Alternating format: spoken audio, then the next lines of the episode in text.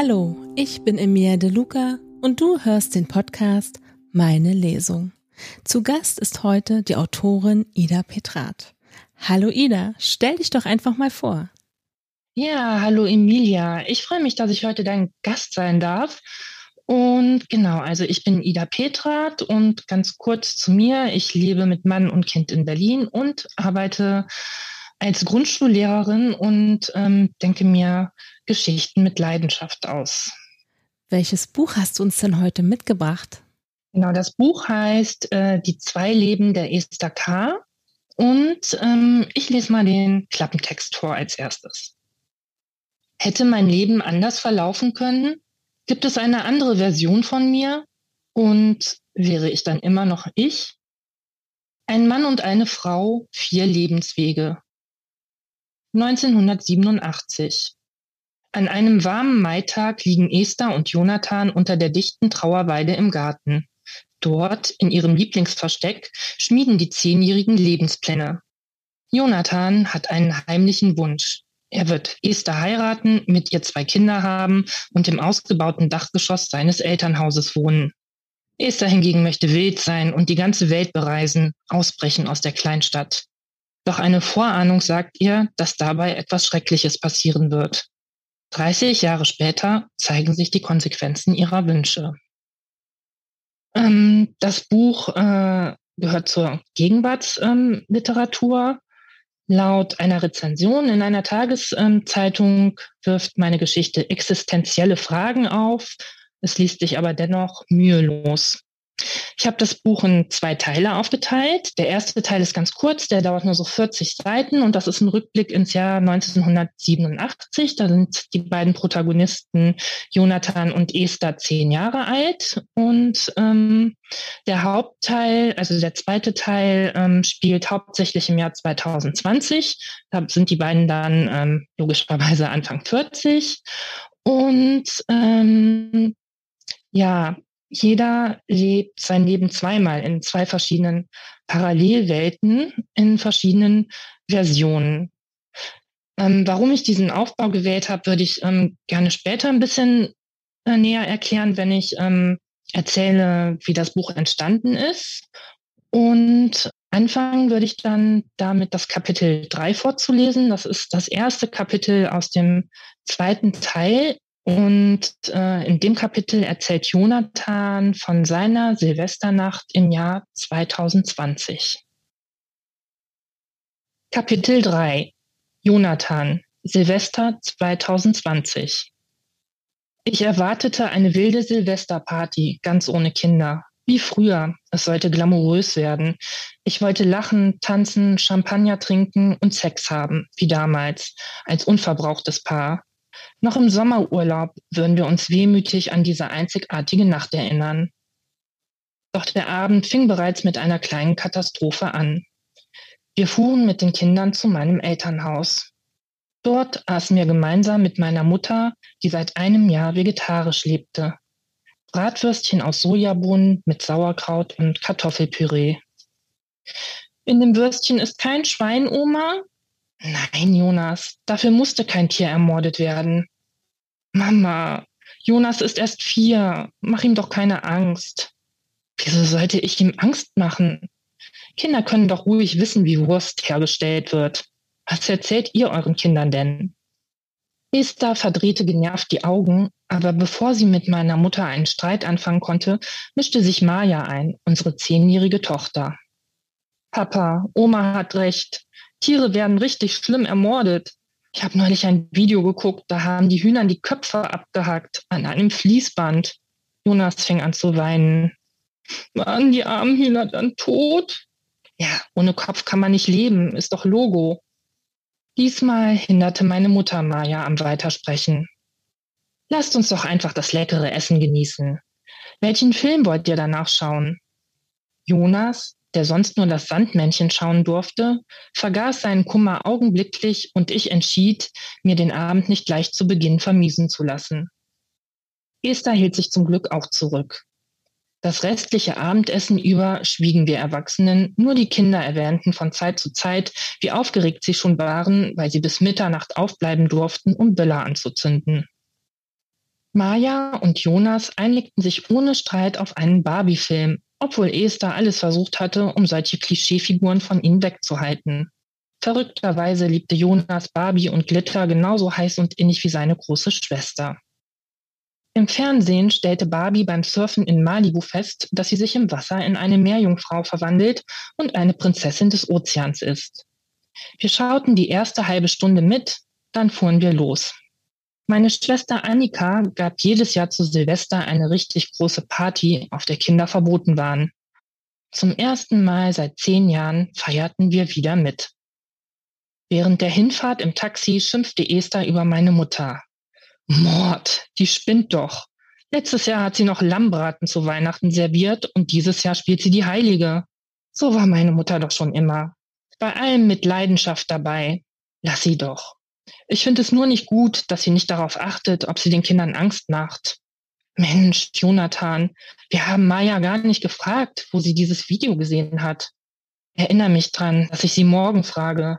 Welches Video? Na, den Horrorfilm über das Hühnermassaker. Wir lachten über den Vergleich von Horrorfilmen mit Schlachthäusern und ich begann, mich auf die Party zu freuen. Um halb neun waren wir da und damit Annikas erste Gäste. Wie schön, dass ihr schon da seid. Ich freue mich. Das wird eine großartige Nacht.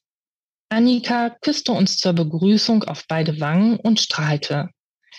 Esther erwiderte die Wangenküsse und setzte auch ein Strahlen auf. Doch ihre Stimmung verfinsterte sich, obwohl sie versuchte, sich nichts anmerken zu lassen. Ich merkte es nur, weil ihr linkes Auge nervös zuckte, wie immer, wenn sie Ärger runterschluckte. Echt toll, dass ihr kommen konntet, ihr beiden. War gar nicht so leicht, Mama zu überreden.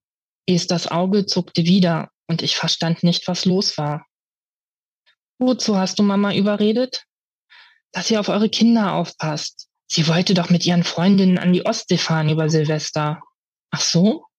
Das hat sie uns gar nicht gesagt. Komisch. Ich war mir sicher, dass ihr das wisst. Aber egal, jetzt feiern wir. Öffnet einfach den Champagner und setzt euch ins Wohnzimmer. Sie ließ uns stehen und ging in Richtung Küche. Im Laufen rief sie uns noch etwas zu. Ich koche eine Mitternachtssuppe, falls das Buffet nicht reicht. Wir setzten uns mit dem Champagner auf die weiße Ledercouch und Esther schimpfte zum zweiten Mal an diesem Abend über eine Verwandte von mir.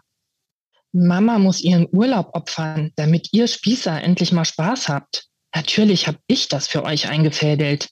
Ach, das wusstet ihr gar nicht? Beim Sprechen imitierte sie Annikas Tonfall und trank einen großen Schluck des teuren Champagners. Das wäre ehrlich gewesen. Ich stellte mein Glas ab, um ihr Knie zu tätscheln und sie so zu beruhigen. Doch sie machte weiter. Wir beide sind ein Team. Das versteht deine Schwester nicht. Mit 46 denkt sie immer noch, dass Schmetterlinge im Bauch das Wichtigste in einer Beziehung sind. Was für ein verpuschter Abend. Ich leerte den Champagner in einem Zug und lehnte mich in das riesige Polster der Designer-Couch. Das hat sie weder gesagt noch gemeint. Können wir bitte einen schönen Abend haben, Esther? ohne über meine gesamte Familie herzuziehen. Sie hob ihr Champagnerglas hoch und beobachtete, wie darin perfekte kleine Perlen aus Kohlensäure nach oben schwammen. Und natürlich gibt es hier keinen Sekt, sondern Champagner. Wer hat, der hat. Aber okay. Ach, sorry, Jonathan. Ja, lass uns feiern. Sie beugte sich zu mir herüber. Oder muss ich erst noch über deine Kinder meckern? Mit einem verführerischen Lächeln beugte sie ihren Kopf ganz nahe zu meinem und küsste mich auf den Mund. Danke, dass du die Stimmung nochmal gerettet hast. Nach dem Kuss fühlte ich mich etwas besser und goss mir noch ein Glas Champagner ein, das ich wieder in einem Zug leerte. In dem Moment kam meine Schwester ins Zimmer und stellte uns die nächsten Gäste vor. Esther und mein Bruder Jonathan. Hier sind Anna und Dieter. Die beiden haben zwei extrem süße Töchter, eineiige Zwillinge. Die sind jetzt ein halbes Jahr alt. Achteinhalb Monate sogar schon. Anna korrigierte meine Schwester. Naja, auf jeden Fall sind sie noch Babys. Esther und Jonathan haben schon große Kinder und können euch sagen, wie euer Leben die nächsten Jahre laufen wird. Meine Schwester ging wieder in die Küche und baute das gerade gelieferte Buffet auf. Dieter setzte sich zu uns auf das Sofa, doch Anna blieb stehen. Sollen wir dir nicht helfen? Um Gottes Willen, ihr habt doch alle vier endlich mal Kinder frei. Genießt es. Ich schaff das allein. Gut, dann genießen wir halt den Abend. Anna setzte sich zu uns und lächelte jeden einzeln an. Wir stießen auf den Abend an, wobei Anna Orangensaft statt Champagner trank. Ich stille ja noch. Kommt doch einfach morgen früh ab, das habe ich auch so gemacht. Anna rückte näher zu Esther und die beiden vertieften sich in ein Gespräch, aber ich konnte nicht hören, worüber sie sprachen. Dieter klärte mich über die Vor- und Nachteile verschiedener Lebensversicherungen auf. Meine detaillierten Nachfragen motivierten ihn, tiefer in das Thema einzusteigen, aber sein Smalltalk langweilte mich. Annika kam rein und schaute mich vorwurfsvoll an, weil bereits die zweite Flasche Champagner leer war, brachte aber trotzdem eine neue Flasche herein. Ist es okay, dass ich euch Prosecco bringe? Ich bunkere den Champagner lieber zum Anstoßen um Mitternacht. Mach das. Mit Champagner vorglühen ist echt ein bisschen dekadent. Ich trank den Prosecco halb aus und bemerkte, dass die anderen nicht mittranken. Hoffentlich hielten Anna und Dieter mich nicht für einen Alkoholiker. Vorsichtshalber nahm ich mir einen Saft und hörte Dieter einfach nicht mehr zu. Er schien es nicht zu merken. Irgendetwas war aus meinem Leben verschwunden. So wie Farben in der Abenddämmerung untertauchen und ein Bild der Welt in Grautönen zurücklassen. Wenn man mit dem Auto durch die Nacht fährt, sieht man die Welt wie ein Farbenblinder. Aber dazwischen leuchten bunte Bilder auf, von den Autoscheinwerfern angestrahlte Schilder und Leuchtreklamen. Genau so verlief mein Leben. Früher leuchtete es bunt, doch nach und nach verlor es seine Farben. Damit etwas farbenfroh strahlte, musste es künstlich beleuchtet werden. Irgendwann nahm der Abend endlich eine gute Wende. Mindestens 20 Leute tanzten im Wohnzimmer zum Song Last for Life von Iggy Pop. Das Lied bewirkte, dass ich auch wieder Lust aufs Leben bekam. Danach lief I Just Can't Get Enough von Depeche Mode und ich tanzte das erste Mal seit zehn Jahren. Esther sang laut mit und drehte ihren schlanken Körper mit hochgehobenen Armen um die eigene Achse. Sie sah gut aus in ihrem schwarzen Minikleid, einer Netzstrumpfhose und fast kniehohen Stiefeln. Nur ihren Mund und ihre Fingernägel hatte sie kirschrot angemalt, ganz minimalistisch. Sie strahlte mich an. Hatte sich das Leben früher immer so leicht angefühlt? Ich erinnerte mich nicht. Leider wurde mir beim Tanzen schlecht und ich setzte mich wieder auf das weiße Ledersofa zu Dieter, der ebenfalls angeschlagen aussah. Der Wodka war zu viel für uns, was? Ich nickte nur und lehnte meinen Kopf an ein riesiges Kissen. Ich muss die ganze Zeit an euch beide denken. Anna hat mir nämlich erzählt, dass ihr euch schon im Kindergarten kennengelernt habt. Stimmt das? Ich nickte nur, denn es drehte sich immer noch alles um mich herum und ich wollte nicht sprechen. Wow, war Edith wirklich deine erste Freundin? Ich nickte wieder und strengte mich an, einen Brechreiz zu unterdrücken. Dieter schien es zu merken. Passt auf, Leder lässt sich schlecht reinigen und das Sofa kostet, keine Ahnung, eine Menge. Sag mal, hattet ihr nie eine Beziehungspause? Wie lange seid ihr zusammen? 25 Jahre, ohne Pause. Und sie heißt Esther. Das Sprechen fiel mir schwer und ich merkte, dass ich leite. Darf ich dich mal was Privates fragen? Hast du nie mit einer anderen Frau gefickt? Ich drehte meinen Kopf vorsichtig zu Dieter, um ihn direkt anzuschauen. Dadurch drehte sich der Raum noch schneller um mich, aber der Brechreiz hörte auf. Du bist ja ganz schön neugierig, Dieter. Ich habe immer nur mit Esther geschlafen. Ficken mag ich nicht. Also das Wort. Dieter riss seine Augen weit auf und wirkte auf einmal fast nüchtern. Er sprach auch so. Oh Mann, ich denke immer, ich verpasse was, seit ich verheiratet bin und Kinder habe. Ich kann mir nicht vorstellen, den Rest meines Lebens nur noch mit Anna zu schlafen. Und dabei ist sie schon meine dreizehnte Frau. Ich schieb echt Panik deswegen. Ich liebe sie nämlich. Das ist echt ein Problem für mich. Geht dir das nicht auch so? keine Ahnung. Ich bin glücklich mit Esther. Ich will nur sie. Oh, beneidenswert. Ich organisiere uns noch einen Wodka, okay? Ich nickte und Dieter stand torkelnd auf. Warum wollten andere Männer immer mit vielen Frauen schlafen? Ich verstand das nicht. Ich wollte immer nur Esther. Allerdings wollte Esther mich nicht mehr. Unser letzter Sex fand vor zwei Jahren statt. Aber das ging Dieter nichts an. Annika drehte die Musik ab und ihre Gäste schauten sie aufmerksam an. Nur noch zehn Minuten, holt euch Champagner zum Anstoßen. Die Leute drängelten sich um die Champagnerflaschen und ich stand vorsichtig auf. Einigermaßen gerade ging ich zur Küche, wo sie alleine am Buffet stand und Salat aß. Als sie mich sah, fing sie an zu kichern und umarmte mich. Katrin und ich haben gerade einen Joint geraucht. Oh Mann, das habe ich echt mal gebraucht. Katrin hat mir was für dich übrig gelassen als Beziehungstherapie. Über das Wort Beziehungstherapie musste sie so lachen, dass ihr die Tränen kamen. Gemeinsam schwankten wir auf die Dachterrasse und rauchten den Rest des Joints. Danach musste ich auch kichern. Ich erzählte ihr von Dieter und sie fragte mich, ob ich wirklich nie eine andere Frau begehrt hatte. Als ich das bejahte, fing sie wieder an zu lachen, bis ihr die Tränen kamen. Ohne zu wissen warum, lachte ich mit. Mein Gehirn funktionierte zum Glück nicht mehr so richtig. Dichter grauer Rauch zog wie Nebel über die Dachterrasse. Die Leute zündeten bereits Raketen. Die Wolke aus Qualm verschluckte mich, so dass ich nichts mehr sah. Blindlings tastete ich nach Esther. Dabei fühlte ich mich wie in einem Traum. Was machst du, Jonathan? Kannst du mich etwa sehen? Klar, ich bin ja nicht blind. Der Rauch verschwand und Esther setzte sich kichernd auf den Boden. Hatte ich halluziniert? Obwohl ich mich darüber wunderte, lachten wir weiter, bis wir Bauchweh bekamen und weinen mussten. Mit Tränen verschmierten Augen liefen wir zurück in die Wohnung.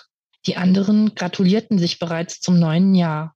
Aus den Boxen ertönte ein sehr altes Lied. Dreams are my reality aus dem Film La Boom. Vereinzelte Pärchen tanzten so eng umschlungen wie auf einer Teenagerparty. Ich schaute Esther an und sie gefiel mir ausgesprochen gut mit ihren langen braunen Haaren und den blauen Augen. Ein bisschen sah sie aus wie Schneewittchen. Ihre Wangenknochen stachen hervor, sie besaß eine Stupsnase und einen süßen Mund, klein und voll. Obwohl sie bald 43 wurde, drehten sich immer noch viele Männer nach ihr um. Es machte mich stolz, dass sie zu mir gehörte. Sie sah ziemlich sexy aus. Ich ging auf sie zu, umschlang sie und wir tanzten zusammen mit den anderen Pärchen. Mitten zwischen all den Leuten fühlte ich mich erregt und küsste sie auf den Hals. Esther zog mich ins Schlafzimmer, das heute Abend als Garderobe diente. Dort knutschten wir wie zuletzt als Teenager. Ich wagte mich jedoch nicht, sie anzufassen, denn ich wusste, wie schnell diese Stimmung zerbrechen konnte. Das Knutschen tat mir gut. Endlich füllte sich mein Leben wieder mit Farbe. Als ich mich gerade traute, meine Hand unter ihr Kleid zu stecken, ging die Tür auf und Dieter kam herein. Oh, sorry, ich wollte euch nicht stören. Kein Problem. Esther löste sich von mir. Anna hat einen Anruf von der Babysitterin bekommen. Emily hat 39 Grad Fieber. Ich suche noch schnell unsere Jacken. Esther und ich halfen ihm dabei. Beim Rausgehen flüsterte er mir noch etwas ins Ohr. Du bist echt ein Glückspilz. Wie kann Liebe nur so lange sexy bleiben? Ich antwortete nichts drauf. Er schloss die Tür diskret hinter sich und ich umschlang Esther wieder. Doch sie stieß mich weg. Lass uns wieder zu den anderen gehen. Bin grad nicht mehr in Stimmung. Wir verabschiedeten uns bald und fuhren mit einem Taxi nach Hause. Auf der Rückbank des Taxis lehnte Esther sich an mich und kraulte meinen Nacken, genauso wie früher. Wann hatte sie damit aufgehört? Ich wusste es nicht. Ich legte meinen Kopf auf ihre Schulter und vergrub mein Gesicht in ihrem Hals. Ich liebe dich. Damit der Taxifahrer mich nicht hörte, flüsterte ich sehr leise. Esther lachte und küsste mich auf die Wange. Zu Hause führte sie mich ohne Umwege ins Schlafzimmer und wir zogen uns aus. Eng umschlungen legten wir uns auf das Bett und knutschten. Esther küsste meine Brust und ihr Kopf wanderte weiter in Richtung meines Bauchnabels. In dem Moment verhinderte ein Filmriss, dass mir die nächsten Minuten im Gedächtnis blieben. Meine nächste Erinnerung bestand daraus, wie ich auf dem Boden des Badezimmers kniete und mich in die Kloschüssel übergab. Nach einer Weile ging es mir besser. Ich duschte und putzte mir die Zähne besonders gründlich. Aufgeregt und frisch ging ich zurück ins Schlafzimmer. Aber Esther schlief bereits. Sie hatte unsere Kleidung noch ordentlich über einen Stuhl gehängt und sich sogar ein Schlafshirt übergezogen. Ich hatte es vermasselt. Traurig legte ich mich auf meine Betthälfte. Meine Augen füllten sich mit Tränen. Das letzte Mal hatte ich vor zwei Jahren geweint, als mein Vater gestorben war. Damals nahm Esther mich in den Arm und tröstete mich. Seitdem hat sie mich nie wieder umarmt, bis auf heute Nacht. Was konnte ich tun, damit sie mich wieder so liebte wie früher? Während ich grübelte, schlief ich ein. Als ich aufwachte, lag niemand mehr in der Doppelbetthälfte neben meiner. Unser alter Radiowecker zeigte in grünen Neonfarben die Zeit an. 13.09 Uhr. So spät schon. Esther holte bestimmt Maja und Jonas bei meiner Mutter ab.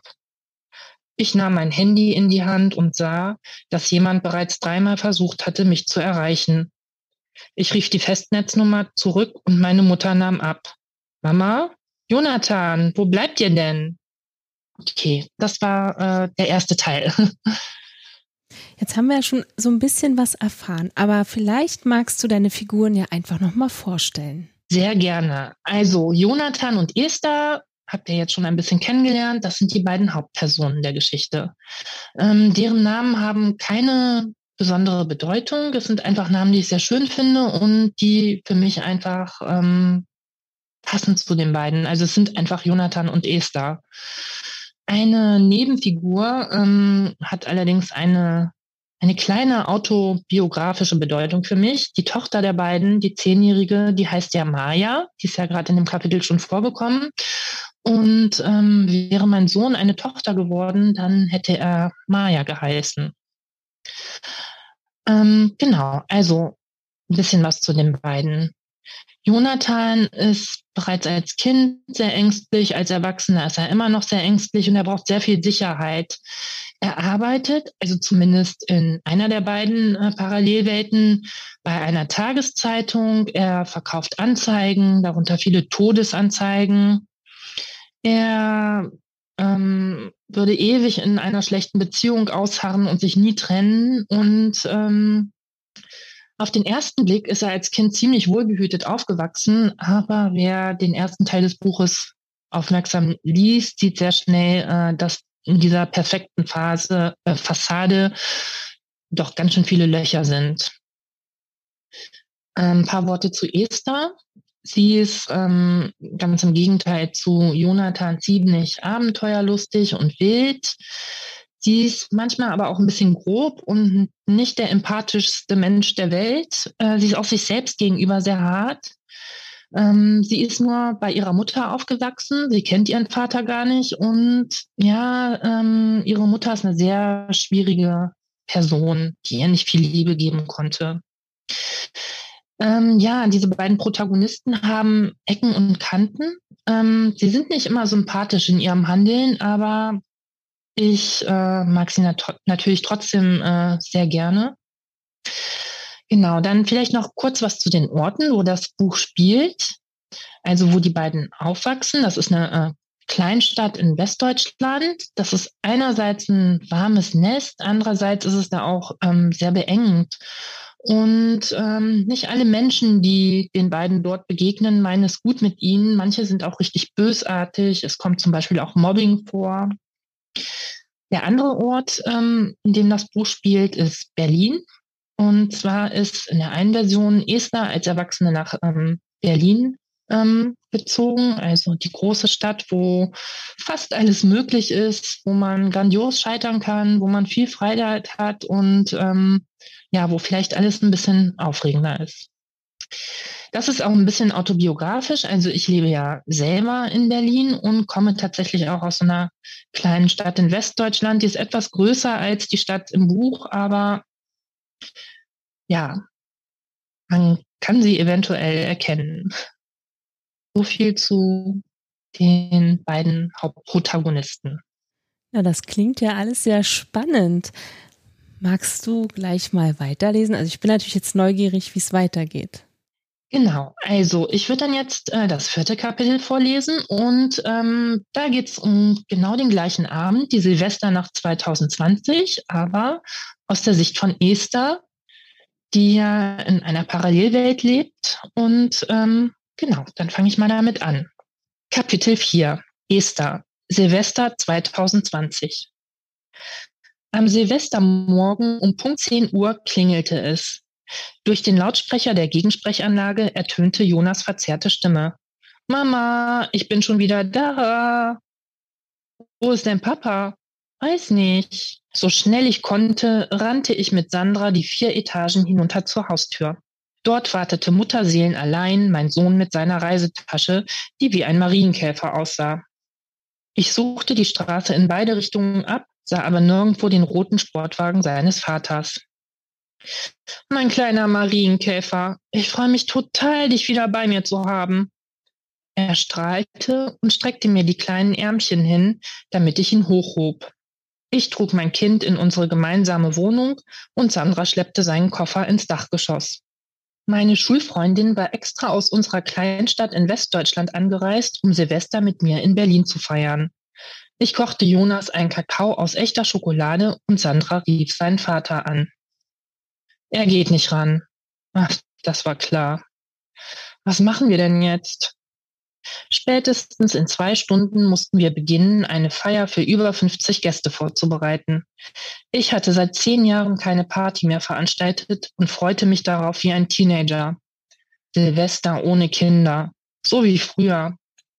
Maja verbrachte den Jahreswechsel bei ihrer Großmutter und ihr kleiner Bruder Jonas sollte mit seinem Vater an die Ostsee fahren. Ich nehme Jonas mit ins Café. Ruf Majas Oma an. Sie ist deine einzige Chance. Sandra schaute mich ernst an. Ich gab mir einen Ruck, wählte die Nummer und erklärte meiner ehemaligen Schwiegermutter die Situation. Das arme Kind. Wie geht es ihm? Er trinkt Kakao und lacht über seinen Schokoladenschneuzer. Vielleicht ist er froh, von seinem Erzeuger weg zu sein. Ich wollte mich nicht auf eine Diskussion über Jonas Vater einlassen, also schwieg ich. Esther, du musst das klären lassen. Aber jetzt bringst du mir erstmal Jonas vorbei. Maja freut sich. Wenigstens für Schwiegermütter habe ich ein Händchen. Nachdem ich aufgelegt hatte, kamen mir vor Rührung Tränen, die ich vor Sandra verbarg. Ich erklärte Jonas, dass er nicht bei mir bleiben konnte, weil ich arbeiten musste. Eine Notlüge, die eher mein Gewissen als meinen unbekümmerten Sohn beruhigte. Mit seinem Koffer in Marienkäferform stiegen wir in die S-Bahn und ich gab ein fröhliches Kind ab, das sich auf seine Schwester und Oma Sieglinde freute. Als ich im Café Frühlingserwachen ankam, kochte Sandra eine Mitternachtssuppe. Falls das Buffet nicht reicht, sicher ist sicher. Wir könnten unsere halbe Kleinstadt bewirten. Eine ganze Woche lang. Meine Mitarbeiterin Rita brachte sehr viel Alkohol und Knabbereien vom Großmarkt. In die Tür hing ich ein Schild, auf dem geschlossene Gesellschaft stand. Sechs Stunden brauchten wir fürs Kochen, Dekorieren und Möbel umstellen und um mein schlechtes Gewissen zu vergessen. Anschließend fuhren wir erschöpft nach Hause, ruhten uns kürzer als geplant aus und stylten uns sorgfältig. Fast alle wichtigen Menschen in meinem Leben kamen und gemeinsam aßen, tranken, tanzten wir. Ich sprach mit Leuten, die ich seit Jahren nicht gesehen hatte. Sogar ein Joint machte die Runde und ließ mich so hemmungslos lachen, dass meine Augen tränten und mein sorgfältig gezogener Lidstrich verwischte. Gegen vier Uhr morgens verabschiedete ich die letzten Gäste. Da wir kein freies Taxi fanden, liefen Sandra und ich zu Fuß zu mir nach Hause. Satt und zufrieden schliefen wir in unseren Klamotten gemeinsam in meinem Bett, bis der Wecker meines Smartphones uns am nächsten Morgen weckte. Oh, guten Morgen, Süße. Das war der perfekte Abend. Die Party hat mich den Sommerurlaub gekostet. Die musste einfach perfekt werden. Eine Erinnerung kam mir in den Sinn. Habe ich in der Garderobe geknutscht oder bilde ich mir das ein? Hm, der hieß Thomas oder Thorsten oder so.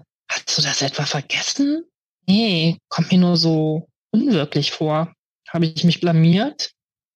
Weil du mit einem heißen Kerl geknutscht hast? Nein, weil es alle gesehen haben. Ach, Esther, hast du eigentlich seine Nummer? Nee, aber er kann ja Rita nach meiner fragen. Ach Mist, ich muss aufstehen. Spätestens um vier soll ich Maja und Jonas abholen. Willst du noch liegen bleiben? Ach, nur ein bisschen. Gehst du zuerst ins Bad? Dann stehe ich auch auf. Ich duschte, machte mich zurecht und bereitete ein Katerfrühstück vor, während Sandra das Bad benutzte. Alleine in der Küche versuchte ich die Ruhe zu genießen. Doch anstrengende Gefühle vertrieben die Stille. Scham, Schuld, Angst, Wut, keine Trauer, noch mehr Scham. Endlich kam Sandra und lenkte mich ab. Oh, das Rührei schmeckt richtig lecker. Was tust du da rein? Nur Eier und Salz, kein Geheimrezept. Du bist einfach ausgehungert. Kann sein. Ach Mensch, heute ist alles wie früher.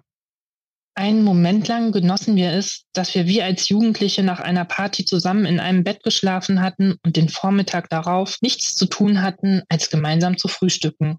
Kannst du dich an Achim erinnern? Sandra tat so, als ob sie sich übergeben müsste. Klar, wir haben für einen Jungen geschwärmt, der uns verachtete. Wir waren verstörte Teenies ohne Selbstwertgefühl. Sie aß von ihrem Rührei und lachte dabei in sich hinein, so dass sie sich verschluckte und husten musste. Als sie wieder atmen konnte, erzählte sie mir, was sie so freute. Man sieht sich aber immer zweimal im Leben. Ist leider noch nie eingetroffen. Doch, ist es. Ich habe Achim vor ein paar Monaten zufällig gesehen. Und? Er sieht verwahrlost aus und hat eine Glatze. Was? Wo hast du ihn gesehen? Im Park. Er hat Blätter zusammengehakt. Ist er Gärtner? Er ist bei einem Projekt, in dem ehemalige Junkies sich wieder an ein geregeltes Leben gewöhnen sollen. Stand auf dem Auto, mit dem sie da waren. Die werden an den Pranger gestellt?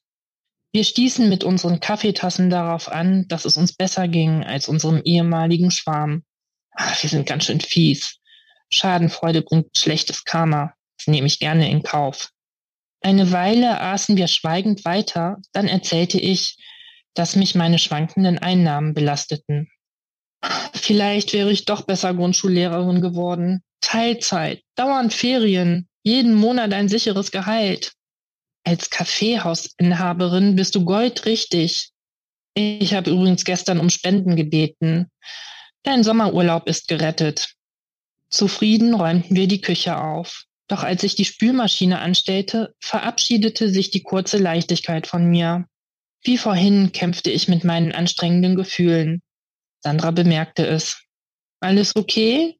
Du siehst traurig aus. Ich entschied, Sandra von der Schuld zu erzählen, die mich so belastete.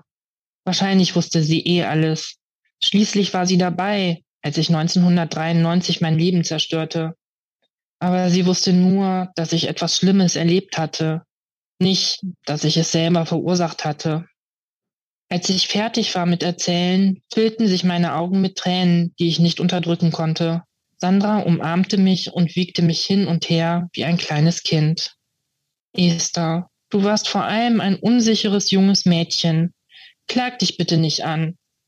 Nach einer Weile beruhigte ich mich wieder und holte meine alten Tarotkarten. In einer Stunde muss ich die Kinder holen. Bis dahin müssen wir unbedingt noch herausfinden, was das Jahr für uns bereithält. In der Straßenbahn, auf dem Weg zu Maja und Jonas, schaute ich aus dem Fenster. Ich wollte herausfinden, wie vermüllt die Stadt am Neujahrsmorgen aussah. Doch während ich einstieg, legte sich ein schwerer grauer Nebel über die Straßen. Er war so dicht, dass es aussah, als würde die Straßenbahn durchs Nichts gleiten, wie in einem Albtraum. Kaum setzte ich mich, schlich sich Jonathan in meinen Kopf. Wie so oft. In einer Endlosschleife durchlebte ich immer wieder unsere Zeit als Teenager. Am liebsten überfiel er mich, sobald ich mich entspannte. Ich ärgerte mich daher ein wenig über ihn, was absurd war. Manchmal sah ich ihn an einer Straßenecke stehen, manchmal erschien er mir nachts im Traum, manchmal spulte sich die Vergangenheit wie ein besonders lebendiger Film am helllichten Tage vor mir ab. In diesen Filmen versuchte ich, unser Schicksal zu ändern. Irgendwo war ich auf einen falschen Weg abgebogen. Aber wo befand sich der richtige? Was wäre passiert, wenn ich keinen Fehler gemacht hätte? Vielleicht wären Jonathan und ich ein richtiges Paar mit Kindern in der Anliegerwohnung seiner Eltern. Ich vermisste ihn mehr als alles andere auf der Welt.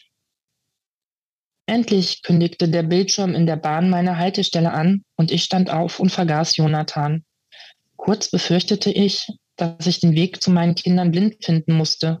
Doch als ich ausstieg, umgab mich klare, sonnige Luft ohne Nebelschwaden.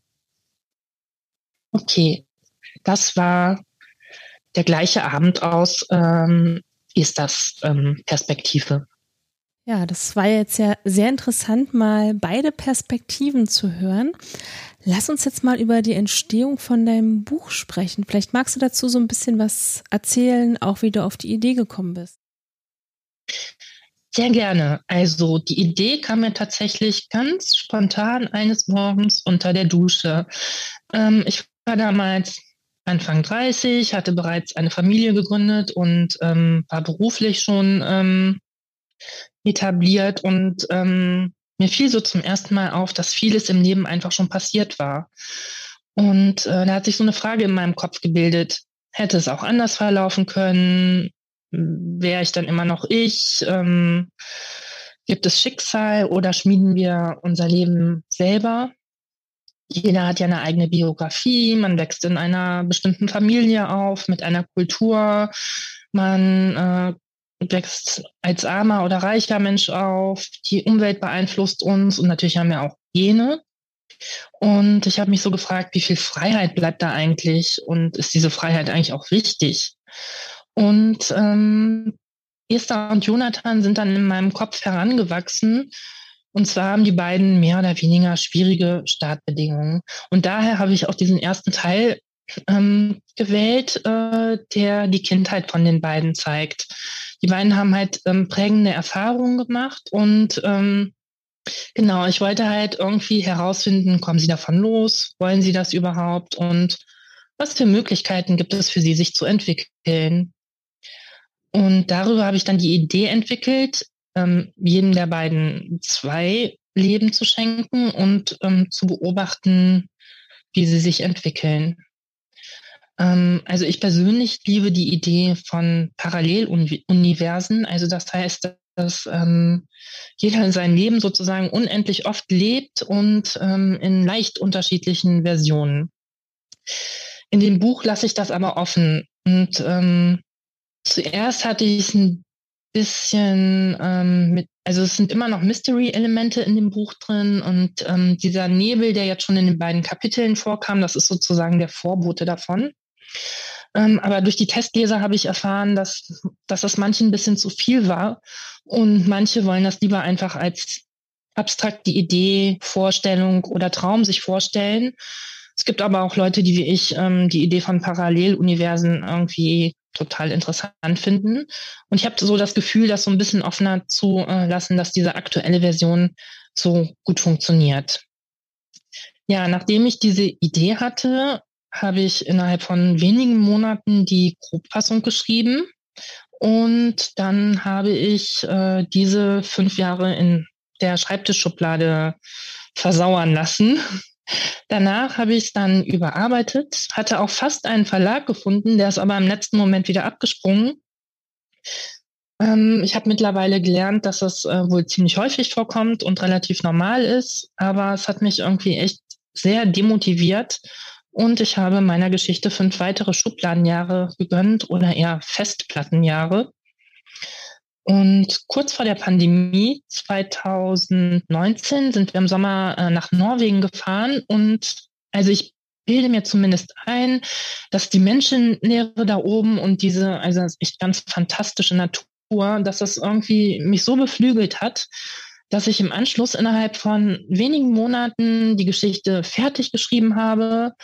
Mein Mann äh, ist studierter Literaturwissenschaftler, der hat auch mal kurz ähm, Geschichten lektoriert und er war dann halt mein, mein Lektor. Das heißt, ich habe das Buch dann in der kurzen Zeit auch nochmal überarbeitet. Ich habe es Testlesern gegeben. Ich habe mir eine Homepage erstellt. Ich habe mich bei Social Media angemeldet, ein Cover gekauft und das Buch veröffentlicht. Ähm, Genau, also alles, wofür ich vorher mehr als zehn Jahre gebraucht habe, habe ich dann irgendwie in vier Monaten oder so gemacht. Ich habe dann auch gar nicht mehr versucht, noch einen Verlag zu finden, weil ich hatte so das Gefühl, ich muss jetzt endlich mal damit irgendwie ähm, in die Pötte kommen sozusagen, sonst äh, verhedder ich mich den Rest meines Lebens in dieser Geschichte. Ja, so ist im Grunde genommen dieses Buch entstanden. Ich finde das gar nicht schlimm, dass das so lange gedauert hat. Es ist ja egal eigentlich, ob das jetzt äh, fünf Jahre liegt oder 20 Jahre. Du hast es jetzt veröffentlicht und das ist doch super. Ja, finde ich auch. Wo schreibst du denn? Hast du ähm, ja ein Schreibzimmer oder schreibst du im Sommer draußen oder am Kaffee und hast du Rituale, Tageszeiten? Genau, also ich bin so jemand, der pendelt so ein bisschen hin und her zwischen den beiden Polen ähm, Schreibrausch und Prokrastination. Und ähm, während des Schreibens äh, des Buches war ich ziemlich im Schreibrausch und ähm, in dem ersten Kapitel, was ich vorgelesen habe, da bemerkt Jonathan, dass in seinem Leben etwas fehlt und also die Farben fehlen und äh, es muss künstlich angestrahlt werden, damit es, ähm, damit er, damit es strahlen kann.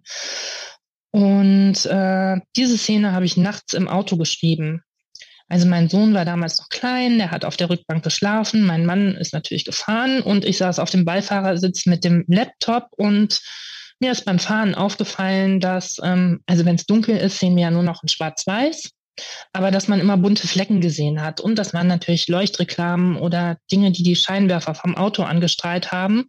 Und dabei habe ich dann diese Szene entwickelt.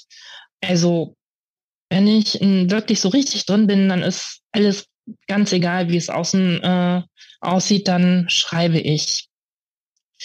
Ansonsten haben wir, wir haben so einen Schrebergarten, zehn Minuten fußläufig von der Wohnung entfernt und ähm, da schreibe ich auch sehr gerne. Ähm, da habe ich nämlich auch wenig Ablenkung, da gibt es kein WLAN. Und ähm, ja, da zwitschern immer Vögel, da gibt es ganz viele Pflanzen, ganz viele Blumen, die blühen und ja, das entspannt mich innerlich sehr und bringt mich so in die richtige Schreibstimmung. Aber natürlich gibt es auch den Winter, es gibt Regen und äh, der Garten ist nicht ähm, immer der perfekte Ort. Und dann arbeite ich tatsächlich meistens am Schreibtisch.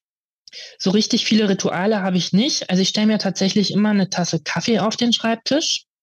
Und ähm, ich sag mal, das ist so meine kleine Prokrastination für zwischendurch oder meine kleine Verschnaufpause. Ja, das sind meine Schreiborte.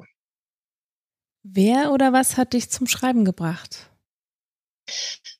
Ja, also als Kind hatte ich drei Berufswünsche. Der erste war Archäologin. Ich fand Dinosaurier total faszinierend und wollte unbedingt Dinosaurier-Skelette ausbuddeln. Ich bin ja nun ähm, Grundschullehrerin geworden und äh, kann daher sagen, dass diese Phase ca. 75 Prozent aller Kinder irgendwann mal haben. Der zweite Berufswunsch war Kinderärztin, weil ich einen total tollen Kinderarzt hatte. Und der dritte Berufswunsch war tatsächlich damals schon Schriftstellerin. Und zwar, weil ich in Büchern so eine Art Zweitleben leben konnte. Ähm, da habe ich Sachen erlebt, die es so im echten Leben nicht gab. Zum Beispiel ähm, die unendliche Geschichte. Also da war ich richtig eingetaucht in diese Fantasy-Welt. Und ähm, das funktionierte auch damals schon mit selbst ausgedachten Geschichten. Man könnte vielleicht sagen, ich war auf dem Weg dahin, eine professionelle Tagträumerin zu, zu werden. Ähm, es ist wirklich richtig intensiv bei mir. Es ist egal, ob ich lese oder schreibe. Als ich das Buch geschrieben habe, Die zwei Leben der Esther K., war das in den ganz intensiven ähm, Schreibzeiten einmal so, dass ich abends bin ich mal spazieren gegangen und da kam mir ein Mann entgegen und einen kurzen Moment dachte ich, ach Mensch, das ist Jonathan, so sieht er aus. Ich hatte mir den ein bisschen anders vorgestellt. Und ähm, habe dann natürlich direkt gemerkt, ups, was ist denn hier los? Werde ich jetzt verrückt? Äh, ein andermal bin ich an einer Erdgeschosswohnung beim Spazieren vorbeigekommen und da war ein kleines Mädchen, was auf einem Sofa wie auf einem Trampolin rumge gesprungen hat. Da gab es irgendwie eine riesige Fensterscheibe, wo man durch die man in die Wohnung gucken konnte. Und ich habe mir einen Moment eingebildet, dass ich da Maya gerade sehe. Also es ist wirklich ähm, sehr intensiv, wie ich, auch wenn ich Filme oder Serien gucke, ich bin da immer sehr intensiv drin in den Geschichten. Ja, ich habe dann auch als Kind und Jugendliche schon erste Schreibversuche gemacht. Damals waren es mehr so Fantasy-Geschichten und später mit Anfang 20, da habe ich, also heute würde man vielleicht sagen, da haben wir Challenges gemacht. Also wir haben halt in unserer Clique Kurzgeschichten geschrieben und die uns ähm, gegenseitig vorgelesen. Und damals hatte ich auch äh, meinen ersten kleinen Erfolg. Ich hatte eine Kurzgeschichte äh, an einen Literaturwettbewerb geschickt. Das war von einer Frauenzeitschrift, die hieß Allegra. Die gibt es schon seit zig Jahren nicht mehr. Das war irgendwie Anfang der 2000er. Und ähm, ja, also ich habe nicht gewonnen, aber ich bin ausgewählt worden, in einer Anthologie äh, veröffentlicht zu werden. Und die war immerhin vom Drömer Knauer Verlag. Und ich glaube, es waren irgendwie 20 von 1000 Geschichten oder so, die da ausgewählt worden sind. Und das hat mir echt richtig Auftrieb gegeben und äh, mich super ähm, motiviert. Die Geschichte steht übrigens ähm, auf meiner Homepage, die heißt Meeresmann und schon damals äh, habe ich viel äh, mit Mystery-Elementen gearbeitet. Herzlichen Glückwunsch. Dankeschön. Also es ist ein großer Erfolg. Ja. Wie viele Notizbücher hast du bei dir rumliegen? Oh Gott, das weiß ich gar nicht. Also ich bin wirklich jemand, der Notizbücher liebt. Ich bekomme tatsächlich auch dauernd welche geschenkt. Ähm, ich liebe so hochwertiges Papier. Ich mag schön gestaltete Cover. Aber mein allerliebstes Notizbuch ist ein Filofax. Also ich weiß nicht, ob man das, ob das so bekannt ist. Das ist ähm, sowas wie ein Notizbuch. Man kann aber die Blätter austauschen. Also drin sind so wie nennt man das, Spiralringe, wo man die ähm, Blätter austauschen kann. Und das ist aus schwarzem Kunstleder und hat so ein dünnes weißes Gummiband, von dem es äh, zusammengehalten wird. Und das sieht, ist ganz schlicht gestaltet, sieht sehr elegant aus und zeitlos. Und ja, ich liebe dieses, äh, dieses Ding einfach. Ähm, ich schreibe tatsächlich viele Gedanken auf, auch Ideen äh, für Beiträge auf Social Media. Ich ähm, schreibe Tagebuch aus Sicht meiner Protagonisten, damit ich sie besser kennenlerne einfach. Und ganz pragmatisch bin ich auch so ein To-Do-Listen-Typ, ähm, die ich sogar mittlerweile priorisiere, weil ja, ich bin tatsächlich jemand, der sich gerne verzettelt und vielleicht nicht der strukturierteste Mensch auf dieser Welt. Aber ich muss sagen, mein Brotjob ähm, als Lehrerin, der hat äh, schon bewirkt, dass ich doch recht strukturiert geworden bin im Laufe der Zeit. Ja, tatsächlich, ich meine, man könnte das ja alles auch am PC machen oder am Handy, aber ich brauche dieses haptische, ein Stift in der Hand, schönes Papier, das, das fühlt sich auch schön an. Und ja, ich dachte immer, da bin ich ein bisschen alleine mit, aber seit ich unterwegs bin in der Bookstagram-Bubble, weiß ich, dass, äh, dass viele Schreibende irgendwo dieses kann man sagen, Hobby, diesen Spleen haben, also dass, dass, dass viele irgendwie so Notizbuch-Fans sind. Das kann ich bestätigen. Geht's dir genauso? Ja. ja. Das, also, ich sag mal so, man braucht immer ein Notizbuch in der Handtasche. Genau. Wenn ich irgendwie gerade einen Geistesblitz habe und ich sitze in der Bahn, dann schreibe ich das auch in meinem Handy auf, aber es macht einfach mehr Spaß. Wo finden wir dich denn bei Social Media? Also ich bin vor allem bei Instagram aktiv. Mein Account dort heißt ida.petrat.autorin. Petrat, vielleicht buchstabiere ich es mal, ähm, schreibt man P-E-T-R-A-T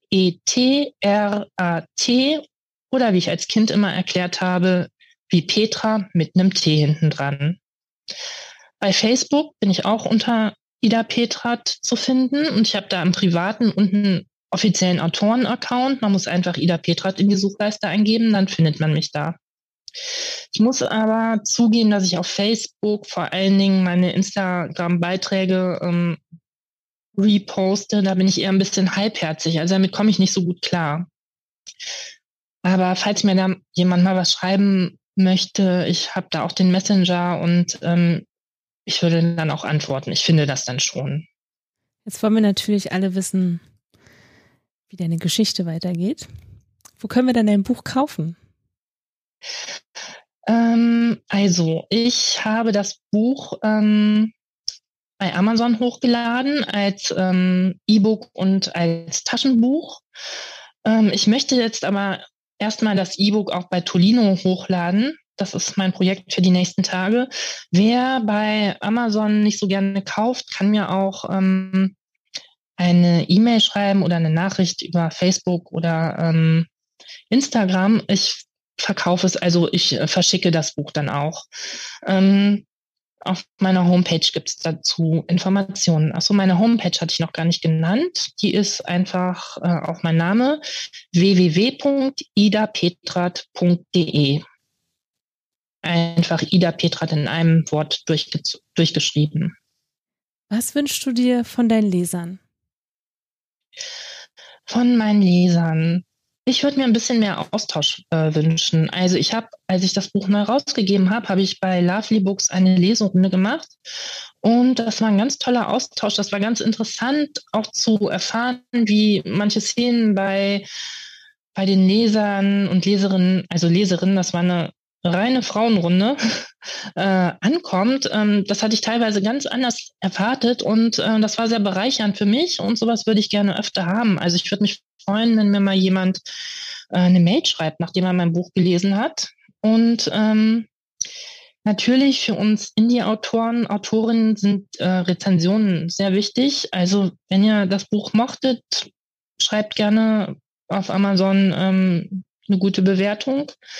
Ähm, also wenn man jetzt mal den Amazon-Buchladen mit einem Buchladen im Ort vergleicht, dann ist es so vorne auf dem Grabbeltisch das, was dir direkt äh, ins Auge springt, ähm, sind die Bücher von äh, Leuten, die eh schon Bestseller-Autoren sind oder von Prominenten, die mein Buch rausgegeben haben. Und dahinter stehen noch zig äh, Reihen mit Regalen. Und wenn man ähm, ein Buch aus dem hinteren Regal kaufen möchte, dann weiß man meistens schon vorher, dass man das kaufen möchte. Da stößt man nicht so äh, zufällig drauf. Und diese Rezensionen, die ähm, bewirken tatsächlich, dass Amazon merkt, ups, es wird ja doch interessant von einigen Leuten und es dann sozusagen ein bisschen näher an den Rabbeltisch legt, sodass es auch manchmal Leute zufällig finden können. Daher, das ist was ganz Wichtiges für uns.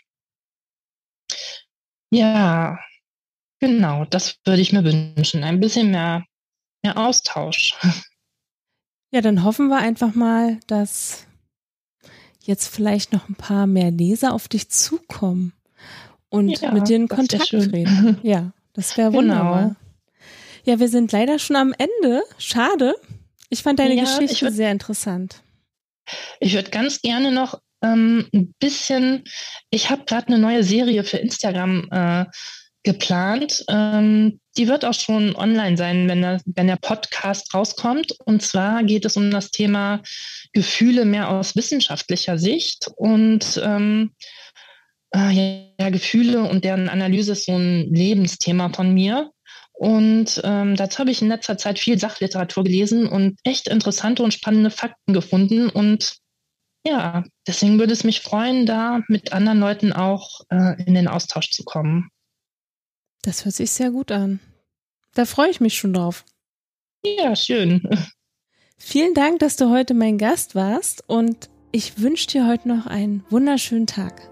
Danke, das wünsche ich dir auch und ja, mir hat es auch viel Spaß gemacht. Also, bis zum nächsten Mal. Eure Emilia. Wenn dir die Folge gefallen hat, abonniere den Podcast und über eine Bewertung würden wir uns sehr freuen. Meine Lesung.